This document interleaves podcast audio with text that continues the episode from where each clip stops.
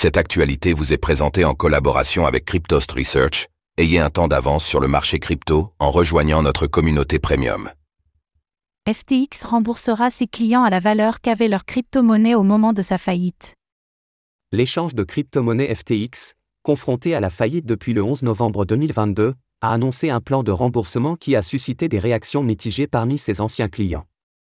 Ce plan, basé sur la valeur des fonds au moment de la faillite qui pourrait paraître rassurant en surface, pourrait finalement représenter une perte financière considérable pour de nombreux utilisateurs.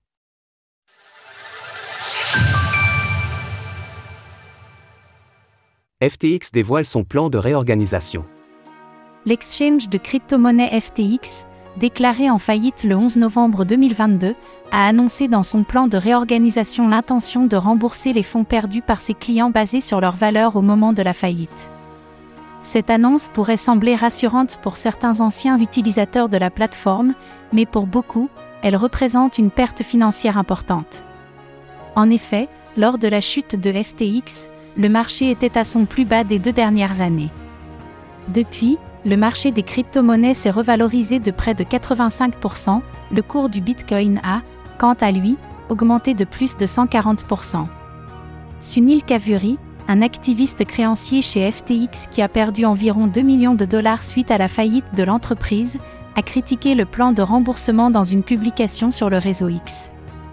Il argue que le plan de remboursement proposé par FTX enfreint les conditions de service de la plateforme, lesquelles garantissent normalement aux clients la propriété de leurs actifs numériques, et non à l'entreprise. Le plan de réorganisation de FTX est conçu pour rembourser les clients de manière équitable, tout en évitant les longues procédures judiciaires, comme celles observées dans l'affaire Mt. Gox qui perdure depuis 2014. Cependant, ce plan est sujet à un vote pour lequel seuls certains créanciers ont une voix à apporter, il pourrait donc être imposé à certains créanciers qui n'auront pas leur mot à dire. Bien que la décision puisse désavantager certaines parties affectées par la faillite, elle vise à garantir une résolution efficace du dossier, selon le document déposé par FTX. Les principaux groupes de créanciers et clients impliqués dans la procédure de faillite ont déjà approuvé le plan. Il sera soumis au vote des autres créanciers dans le courant de l'année prochaine, avant d'être présenté pour une évaluation finale par le juge des faillites états-uniens, John Dorsey, qui devra juger le plan juste et équitable pour être généralement appliqué. FTX croule sous les dettes. Cette situation est d'autant plus frustrante lorsque l'on sait que FTX débourse environ 1,3 million de dollars par jour en frais de faillite, réglés à divers cabinets tels que Sullivan et Cromwell, ou Alvarez et Marshall. Les frais juridiques totaux déboursés par FTX depuis sa faillite atteignent ainsi environ 1,45 milliard de dollars, soit plus que les 1,42 milliards de dollars dus à ses clients.